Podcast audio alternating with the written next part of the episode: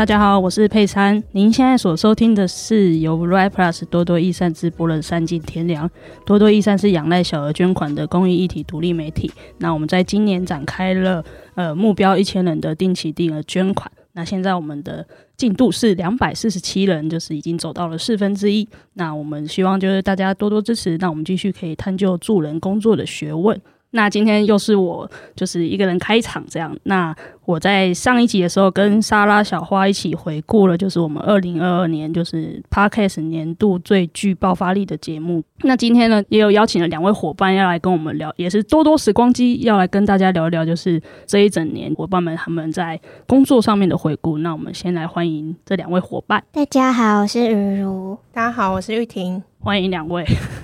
那哎，片头大家不知道有没有发现，就是在新的一年，我们善尽天良也换了片头，这样。那这个片头呢，其实是我们邀请了剪辑师明宏为我们设计的，融合了就是多多的海洋元素，还有你可能会听到海浪或大自然的声音，以及就是结合了我们想要有一些新闻媒体感的片头，这样。不知道大家有没有听到这些明宏设计的音效，还有隐含就是我们今年可能会去发展的议题，包括新剥削啦、贫穷，还有新著名的议题。那希望大家喜欢这个片头，这样。那也谢谢明宏。那我在做这个访纲的时候，就是回顾了大家我的两位伙伴的一年，其实发现就是蛮多的内容都在今年的 Podcast 有谈到这样。那我自己在拟的时候，就是想说，如果有个关键词对于罗来说，应该就是 CRPD 了这样。那想先请你和听众分享一下，这次和人权会的一年的合作下来，你就是做了哪些内容？嗯，就是二零二二年多多跟人权会合作一个。叫做 CRPD 的多元社会沟通计划，然后之前有听过我上的一些 Podcast 的听众，应该有稍微听过这个计划的分享。然后就是今年为了这个计划，因为 CRPD 它就是一个。跟身心障碍者权利有关的一个公约，然后我们用多元的形式去讨论这个东西，然后包括深度报道啊，还有图文包，然后甚至还用比较动态的方式，像我们有跟一个经验者，他是使用轮椅的经验者，然后他同时也是 YouTube，然后我们跟他一起去游乐园玩了一天，然后有点像是 CRPD 的户外教学，然后甚至我们还找了外面的伙伴，然后我们一起跟一群轮椅使用者去花莲旅游，然后这些经验我们也都有产出。放在我们多多社群上，然后跟大家分享这些东西。就今年就是这些东西，针对这个主题有很多多元的跟大家分享，然后也都收到蛮多回馈的。简直是占满了鱼露的生活。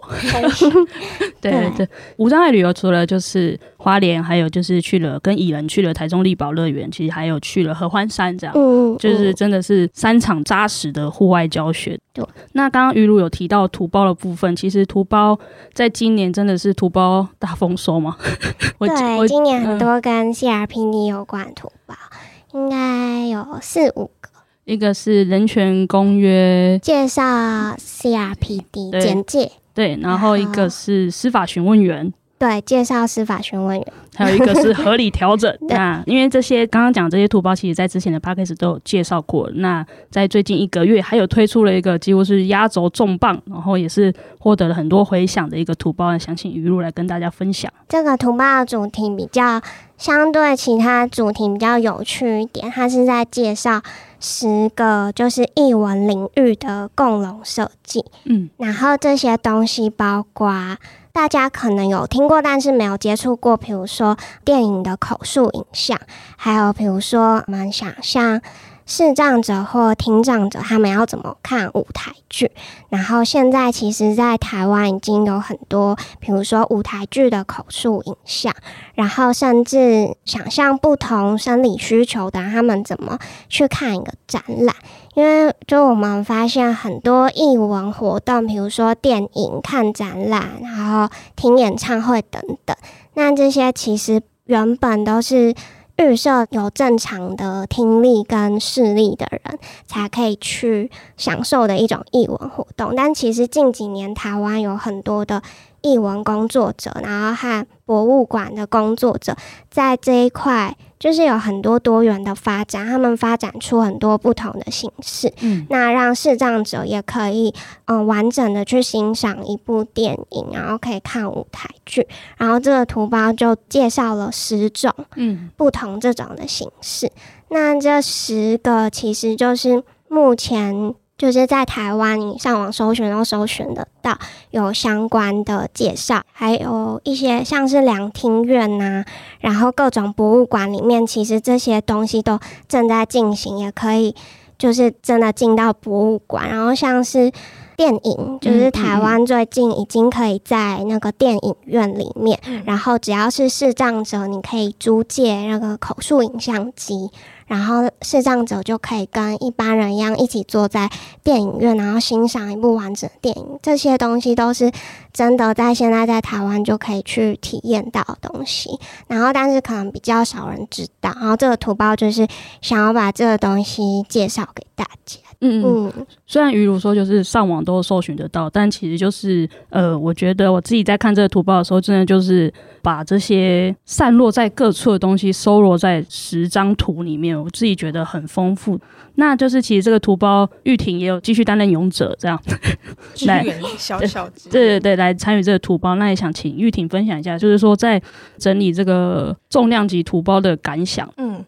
我参与的是合理调整跟译文共融的图包，嗯，然后因为刚才提到很多图包嘛，其实我觉得那一些字数加起来应该有破万吧，就是很厉害的字数，嗯，可是。我觉得这整个过程就对我来说还蛮新鲜的，是用一个简单易懂的方式去呈现里面的内容，像是里面我参与的其中一个是合理调整，嗯，就是合理调整这件事情，现在就是一直已经进入到法律里面，就是在很多层面，什么教育啊、职场都会提到合理调整。可是其实很多人对合理调整，应该说一般大众对合理调整都没有一个概念，或是像是到底什么是调整，还要调整什么，或者是说。像提出调整的话，那提出调整的那一方是不是可以无限上纲？嗯，但其实结果是不是？结果是，如果雇主觉得有认为太困难的地方，他可以提出一个证明，嗯嗯，然后就有这些名思，我们有整理起来，然后跟他也像是一个工具包，就是有对雇主说我们可以做哪一些事情，或是做一些很小很小的事，但他可能不会动用到你太大的成本，就可以达到合理调整。那或者是说，也是对有需要的员工说，如果我们今天有这个需要，我们可以怎么去跟我们雇主提，或者说其实我们有这个权利这样子。然后再来另外一个是这个月的那个译文共融图包，嗯、那虽然说是整理网络上内容，可是我也觉得这个图包真的很丰富，而且它是从就是一般大众的角度去看，都可以很自然去吸收这些东西。像刚才有提到电影院啊，或者是博物馆也好，然后很多东西其实也是我第一次听到，像是有一个是非视觉美术创作，它就是跳脱我们一般用眼睛去欣赏或者去创作艺术的方式。然后可能是用我们其他的感官、嗅觉或是触觉，然后去做一些彩绘的艺术活动。嗯嗯嗯，这个我就以前都没有听过。嗯、然后再来还有一个是那时候我有找到比较新鲜的，是一个针对。长者就是高龄长者的处方签，它是医院会跟博物馆合作，然后他会发给你一个处方签。那那个处方签其实就是博物馆的门票，但你进去以后，并不是说只是让你自己逛，而是可能让你跟你的家属，就是你们原本可能相处的环境都在家里，可是这件事情让你们可以一起。踏出门，一起去欣赏这个展览，嗯、或者是看这些嗯、呃、展品的内容。嗯、然后博物馆他们人员也有经过训练，就是去带领你说，你可以怎么去跟这些展品互动啊，然后你可以去怎么去认识这些东西。然后结束以后，医院就是医生那边也会去针对你的回馈，然后去了解你的状况。然后它其实是可以强化互动跟活化思考的过程，嗯嗯，然后这些其实也都是以前我自己也没有听过的事情，嗯嗯，嗯。我自己看读报的时候就会跟雨茹讨论一下，就是他讲的内容，就是比如说像是看电影可以戴耳机，就是可以有听到口述影像这样，我自己就是也觉得蛮新鲜，因为可能我平常会知道说有口述影像，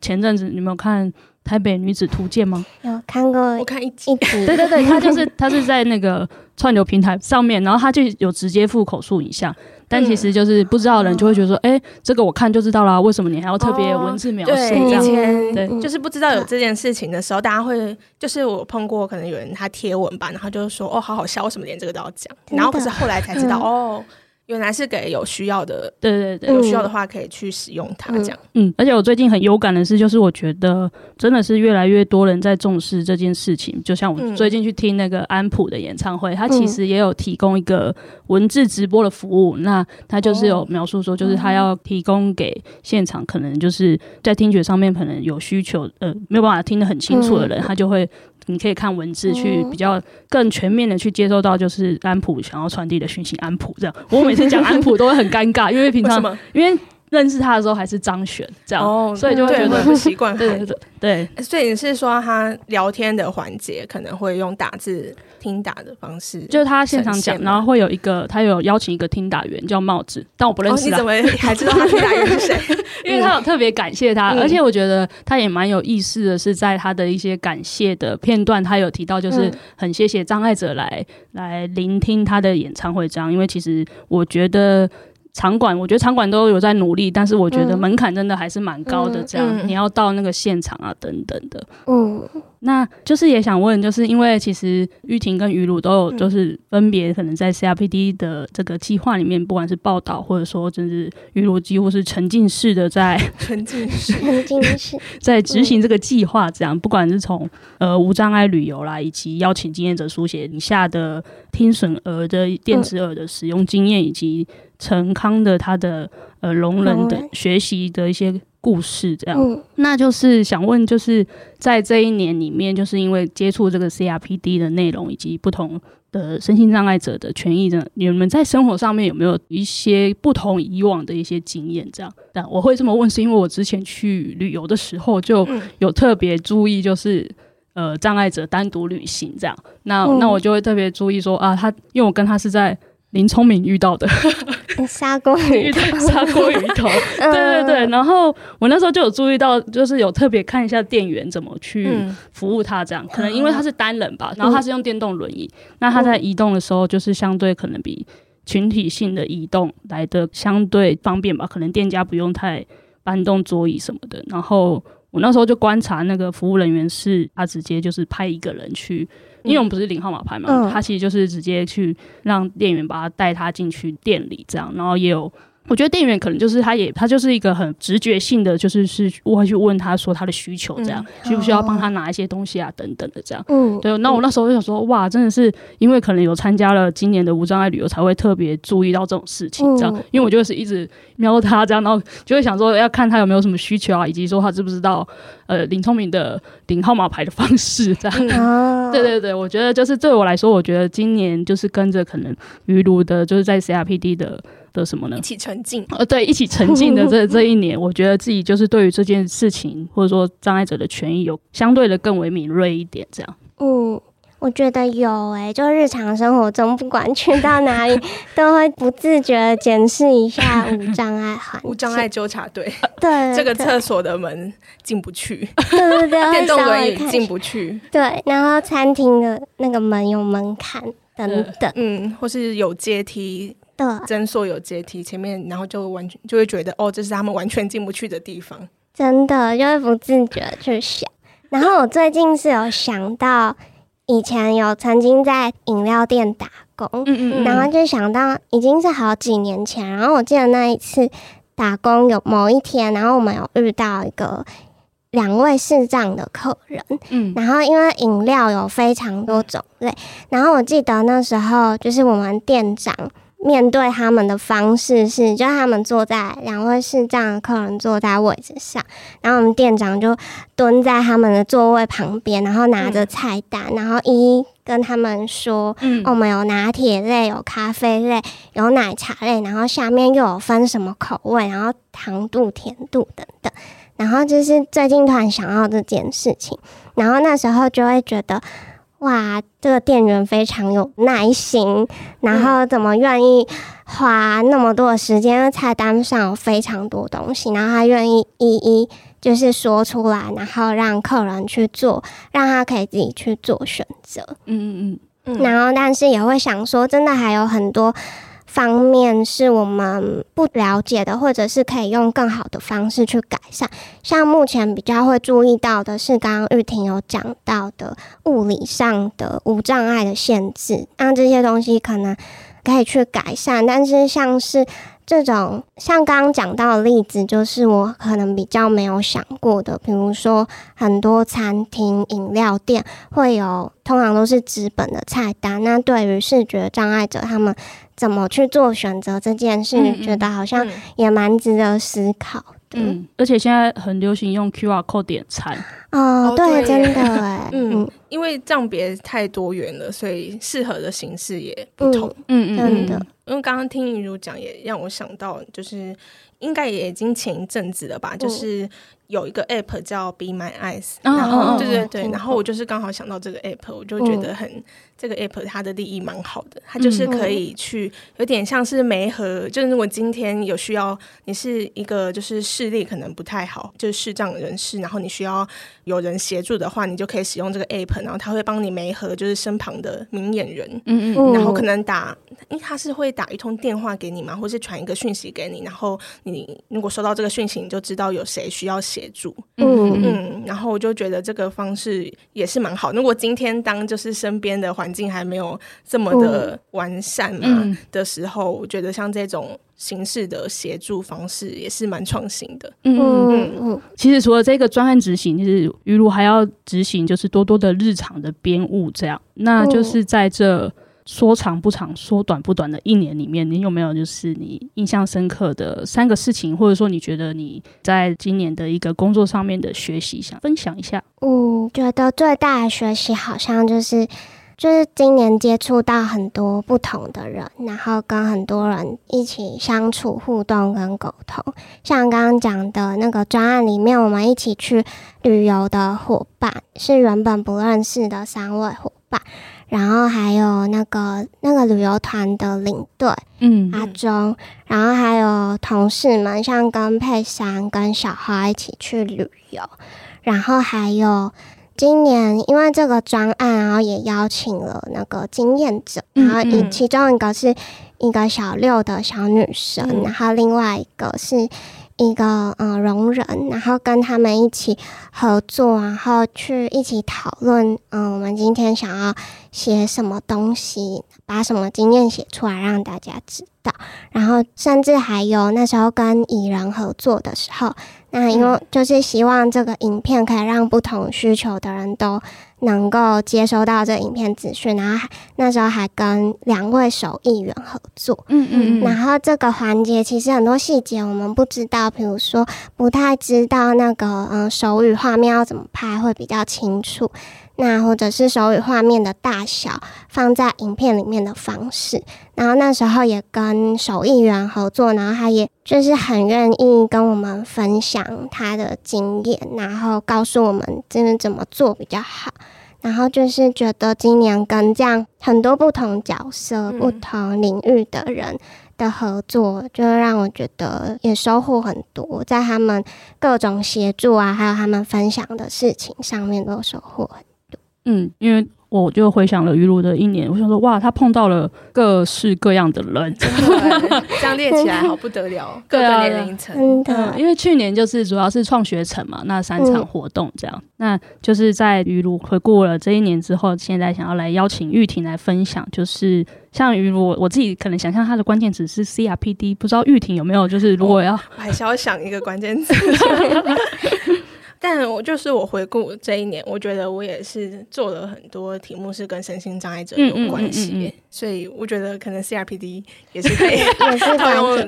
通 用 通用。好好，那就是大家不知道有没有听前几集有在谈论记者的甘苦谈，这样那时候其实小花就蛮，我觉得是很仔细的介绍了，就是玉婷在多多这一年的一些报道作品，比如说像是精神卫生修法啦，以及 CRPD、CRC 审查的追踪报道，还有。障碍者的一些日常生活会碰到的状况，这样，那也想请玉婷来跟大家分享，就是说，因为在前面的报道，可能我们有其他节目有介绍过，那在这一两个月有没有一些呃新的作品想要跟大家分享？这样，最近的话，应该一开始是精神卫生修法，它十一月底就是三读通过嘛，然后所以十二月初的时候有做一个同整，就是同整这一次修法到底修了什么，我们整理十大重点。嗯，然后因为后来回想起来，其实。这一篇虽然不知道实际上帮助怎样，可是对我自己帮助蛮大的。因为一般看说我们修法修了什么，嗯、可能一般即时新闻看过去，可是我们还是不知道对我们实际上会产生什么影响。嗯、然后后来也是看了一些工作者自己的讨论，也发现说一个法条它修了以后，大家的定义吧，然后跟看法也很不同，就觉得这很有趣。就是好像除非实际上实际操作开始上路以后，大家才知道说到底对我们有什么影响。然后所以想说也可以尽量的用，就是我自己也懂的方式，然后把这些东西整理起来。嗯嗯嗯，也是可能之后就希望还可以继续。用它，就是我知道当成一个资料。嗯嗯嗯，对。然后另外的话，两篇是有关身心障碍者的报道。那这两篇也是跟人权会合作 CRPD 计划里面其中一个项目这样子。然后生育权的话，是访了三位就是有生育经验的障碍女性，然后就是有请他们分享从生育之前，然后到产检、怀孕这个过程，然后直到产后发生的那个种种的困难。然后像是，其实他们遇到的很多困难都很重叠。譬如说，如果行动不便的女性的话，她可能在医院会碰到的困难就是，她想上检查台，可是检查台太高了，她没办法上去。虽然说，可能医院它的那个检查台是可以调整高度的，可是对。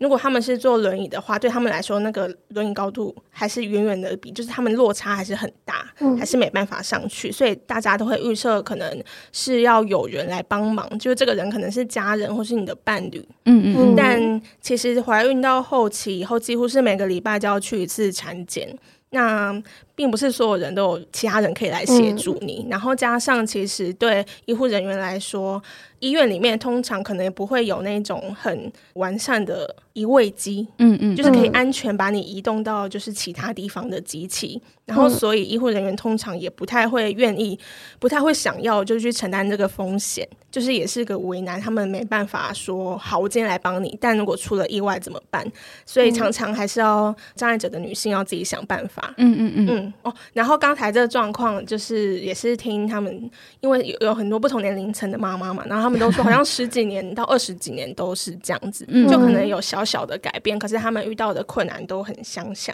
然后这一次，我觉得访问印象蛮深刻的，还有很多人都有提到说，就是当想怀孕或者想结婚生子的时候，会被别人反对。那通常大家就是会质疑说，你的身体状况都要别人照顾，那为什么你真的可以照顾好小孩吗？嗯嗯，但其实。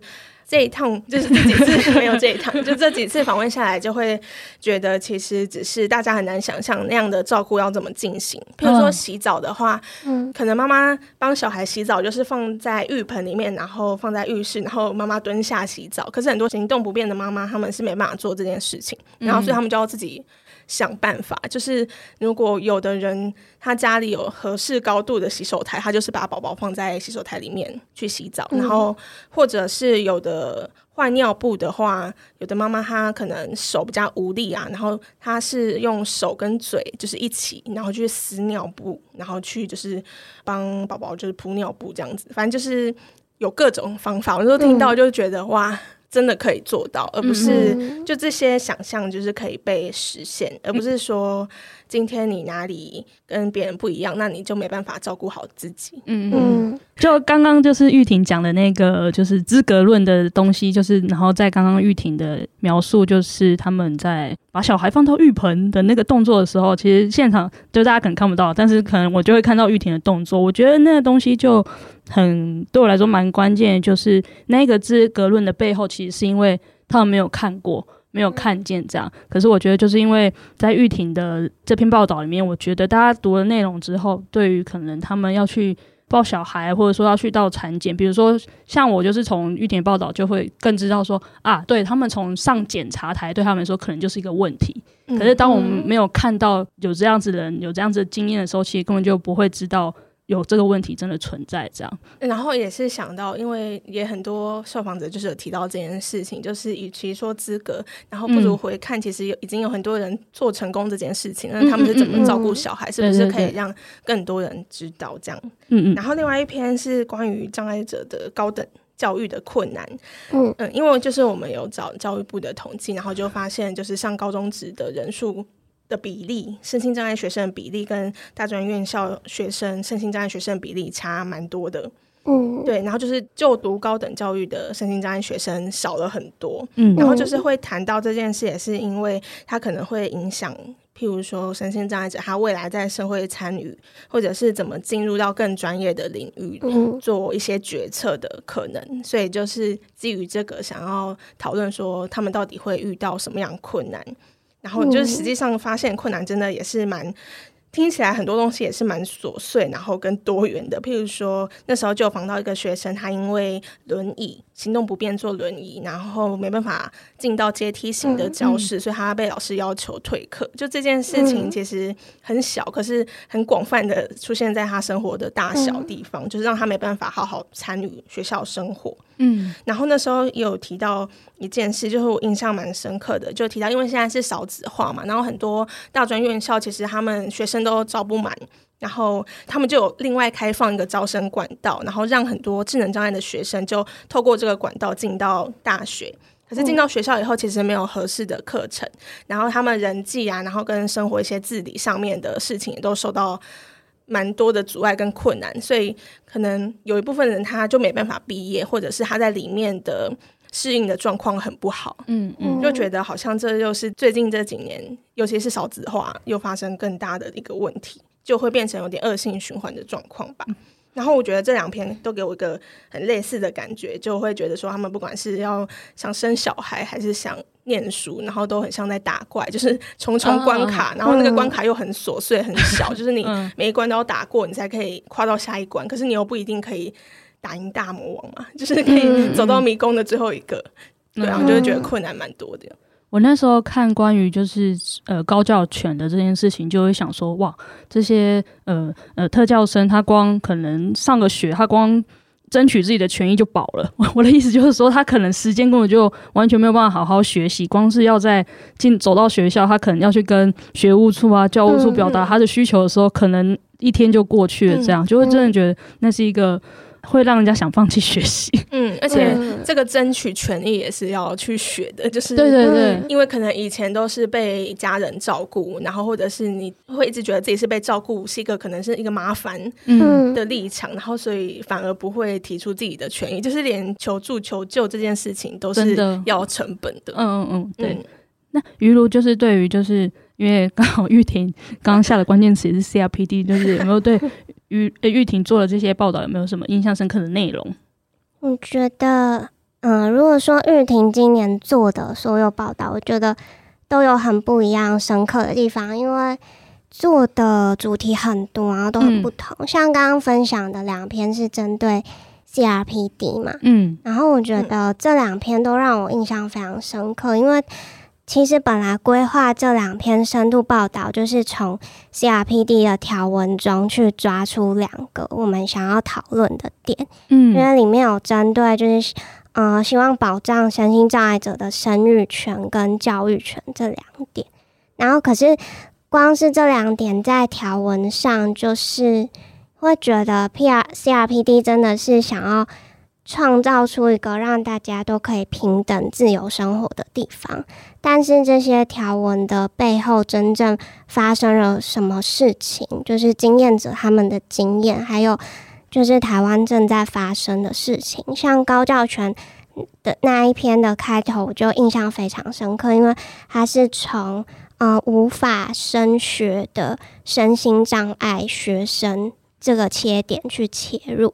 就让我感受很深，原来有这样一群人，然后比例还不低，然后这样的一群人，因为他好像是根据某个报告的调查数字，然后我觉得没有去探讨，它就是一个数字，一个躺在那边的数字跟现象，然后我觉得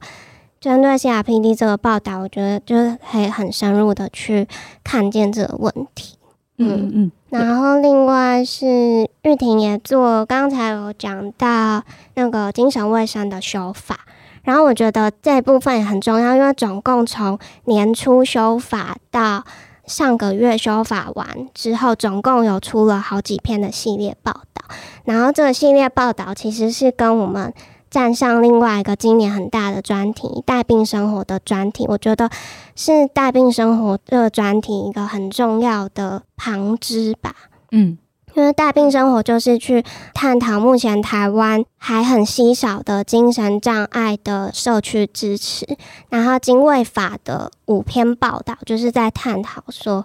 台湾现在在这个修法过程里面，包括。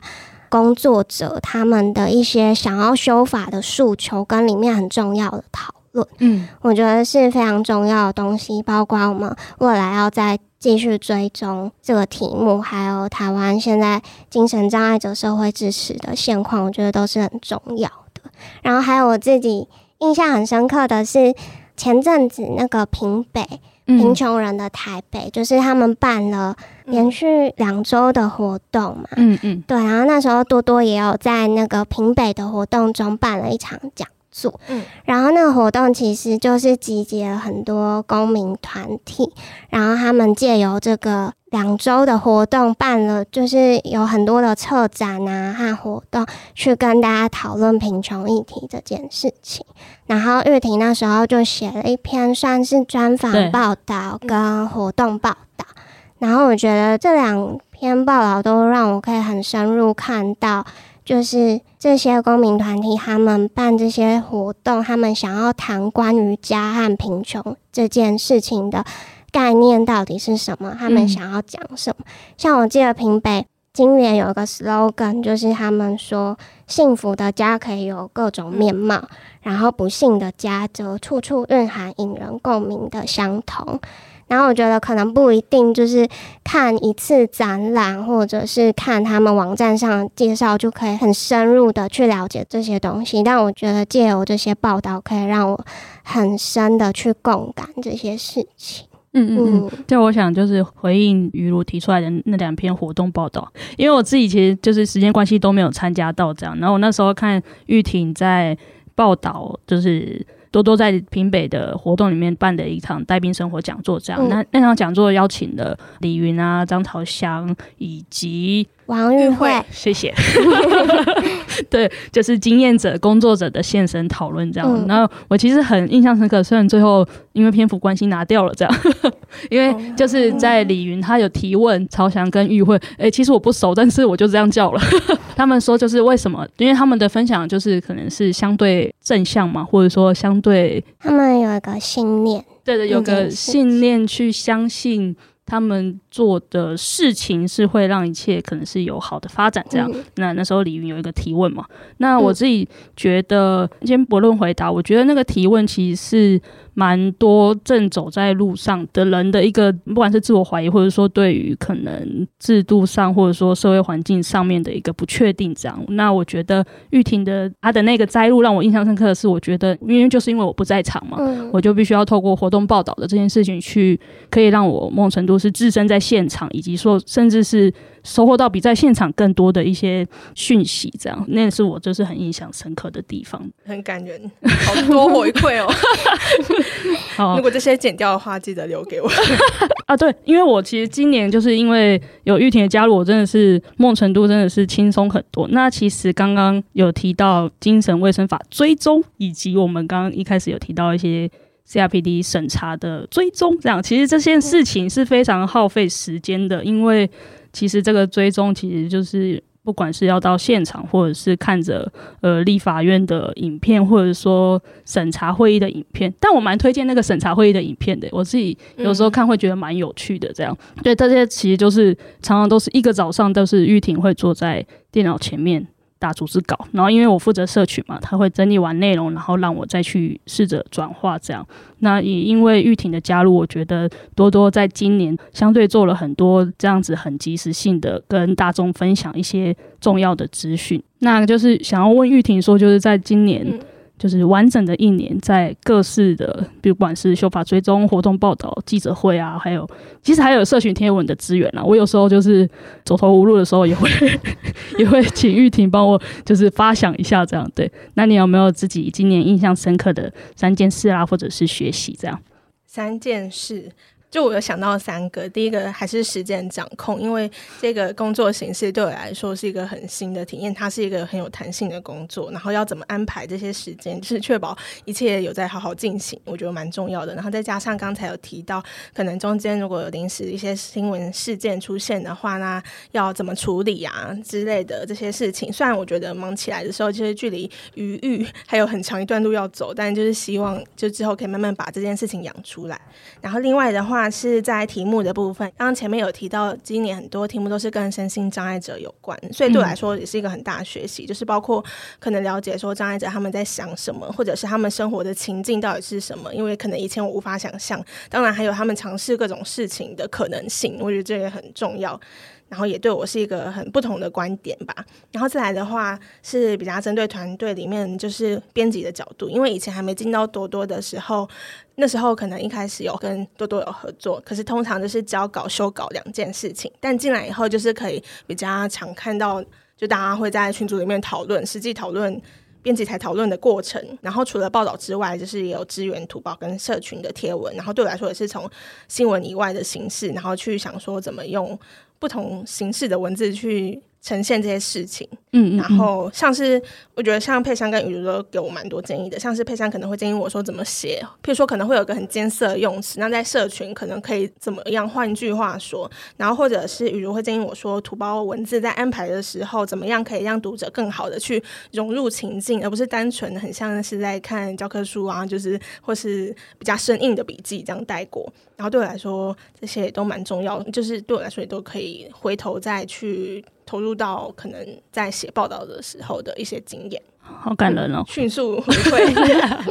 对，那谢谢谢玉婷的分享。这样，那就是刚刚雨茹其实也有谈到，就是很重要的专题带病生活。这样，那多多今年的两个重磅专题，除了带病生活，还有社宅共生。带病生活就像雨茹刚刚提到，就是说它是一个，就是去介绍台湾，就是提供精神障碍者的社区支持以及公益服务模式。这样，那我觉得我自己听刚刚雨罗介绍的时候，也觉得他讲的很对，就是其实。像精神卫生修法，我自己在回头看那一篇玉婷写的，就是哪些修法内容的时候，我自己会觉得，哇，这时候就会觉得带病生活很重要，因为它提供了，如果呃修法的一个制度是一个骨架的话，那带病生活的报道其实就是一个血肉这样。天哪，我怎么会讲出这么好听的话呢？好。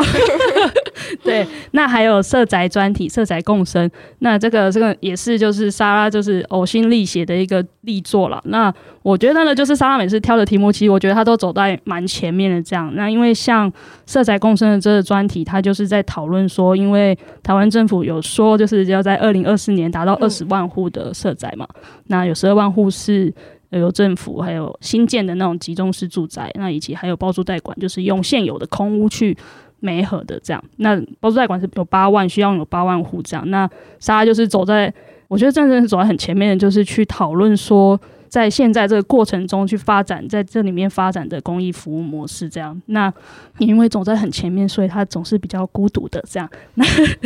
那希望也可以请于罗和玉婷，就是可能可以跟读者分享，你们在看这两篇专题的时候，有没有什么印象深刻的地方这样。那我觉得带病生活的话，其实也是有点像刚才提到 CRPD 两篇报道，就是讲到的一件事情。我觉得都是在叙说这些复原的过程，其实想象都有被实现的可能。像大家可能很难想象说，如果他是一个很严重的病人，我们今天他说他是一个很严重病人，那他他真的只能吃药跟住院吗？但其实台湾刚才雨茹有提到，已经有很少，虽然很少，可是已经有开始在做一些尝试了。譬如说，可能入家工作，他是慢慢的去跟精神病人以及他家属在家里建立关系，或者是大家一起不分你我的身份，然后去除他可能一些工作者专业角色，而是大家一起去做一件事情，一起去生活，从里面慢慢长出自己呃生活的样态，都是很不一样的形式。然后。如果是社宅专题的话，我觉得它比较特别的地方，会是从就是以多多的角度来看啊，就是以弱势安居的嗯嗯嗯议题去看。然后，因为前面刚才佩珊有提到说，可能很多人会怕是不是社宅会很乱啊，会不会治安很不好啊之类的。可是其实就是在专题当中也可以看到。像是以台中为例子的话，它是有留一个空间，然后去邀请在地团体或者是一些其他的民间团体，然后进来一起去做服务。那他做的服务，他就是有点类似在做预防性的服务，就是可以让所有住在社宅里面的人都可以享用到这些服务跟支持，然后可以建立出彼此的力量，或者是说里面也有培力。社区的妈妈，她可能反过来从被帮助的角色，变成她可以当社区里面的烹饪志工，或者是可以当儿童课后照顾班的导护，然后就变成一种互相支持的网络跟力量。嗯嗯嗯嗯，我觉得这些也是很需要被看见。哦，原来这些事情是可以被实现的。嗯嗯嗯，就带病生活跟色彩共生，我自己有蛮大的体悟，就是这些服务其实都在打破台湾的。课程制度吗？好好那个，但是就是一些，比如说社会局处啦、教育局处各种，就是因为不同状况，他们有不同的分类嘛。我就是在打破分类，做一个提供人的服务这样。那莎拉做的这些报道，我觉得它的内容都是在指向一个，就是我们要如何在未来的社宅啦，或者是说我们要如何提供弱势一个，就是把他们当做一个人去为他们，就是支持他们这样子，而不是就是把他们变成。把他们一个人的困境，就是去切成哦，这是受暴，这是精神，或者是这是贫穷等等的，这样一个更完整的角度去面对。这样。那刚刚讲了那么多，想要问那佩珊今年一整年的工作，就我今年其实除了日常社群贴文，还有民意的儿少精神健康，还有跟公益者心协会的这个议题的报告之外，还有蛮大的一个，就是对多多来说也是一件大事，就是我们的募资。坚持一场发生革命，做无声者的后盾，这样。嗯，那我们的目标是募集一千人嘛？那其实今年真的就是花了很大，几乎是一整年都在做这件事情。那这件事情，我觉得比较有挑战跟学习的，就是因为像我们其实很知道我们的三个方向，比如说要去做深度报道。然后累积公益知识，比如说像我们都会这两年都有去做公益捐款市场的报道，这样、嗯、去累积，就是我自己觉得很实用。以及像我最近就有在社群看到大家就是在分享一些捐款市场的数据啊等等的，嗯、所以我觉得这件事情真的是蛮重要，必须去做的。这样，那第三件事情就是经验者书写。那我觉得在这个募资活动，我们就是跟外部顾问不断的去讨论，说我们这三个定位要如何让大众理解。因为其实我觉得我们在这一年，不管是内部的讨论，我觉得我们其实非常明确的知道说我们要怎么走，这样只是说要如何让更多人知道我们，让更多人认同我们，或者说让更多人认识我们。我觉得这是哦，真的是今年的一大课题，甚至明年可能也是这样。那我想这可能是一个公益一体独立媒体，就是可能。会一直需要去不断的找到更多的人，这样子，我觉得都是一个是漫长的提问啊。嗯、那其实会讲到这个，也是因为我们今年就是结束了跟两个案子的合作，那我们一样是需要更多人来支持我们，让我们可以。累积我们两三年下来在发展的事情，不管是精卫修法的追踪啊等等，或者说障碍者权益，甚至经验者、啊、经验经验者发声，那我们去做更扎实、更深刻的事情。这样，那也很希望大家可以，我自己就是刚刚在等玉婷来的时候，就在想象说，哇，就是其实大家生活在这个现在台湾，应该每个人都有各自的。课题要去面对，或者说各自要去处理的现实，这样。那我觉得除了捐款，那也可以欢迎大家就是分享我们的报道，分享我们的 podcast，让更多人知道多多益善。就是我觉得这都是支持多多益善的一种方式。这样。那最后的最后，想要请问于露跟玉婷，就是其实大家听到的时候已经是二零二三年了，这样。那你们有没有想要跟大家说些什么，或者说分享你们的新年新目标？就是要跟大家说一下新年吉祥话。玉婷先说，好，祝大家事事都如意，兔兔皆吐气。祝大家福兔迎祥，日兔迎春。那新的一年，希望大家扬眉吐气。对，那我们就共勉之这样。那啊，还有一个最大的愿望啦，我希望明年真的就是可以顺利达标，达成一千人的定期定额捐款，这样、嗯、涓涓细流可以让多多益善走得长远。那我们希望可以在新的一年继续跟大家空中相会。我们明年见，拜拜，拜拜，拜拜。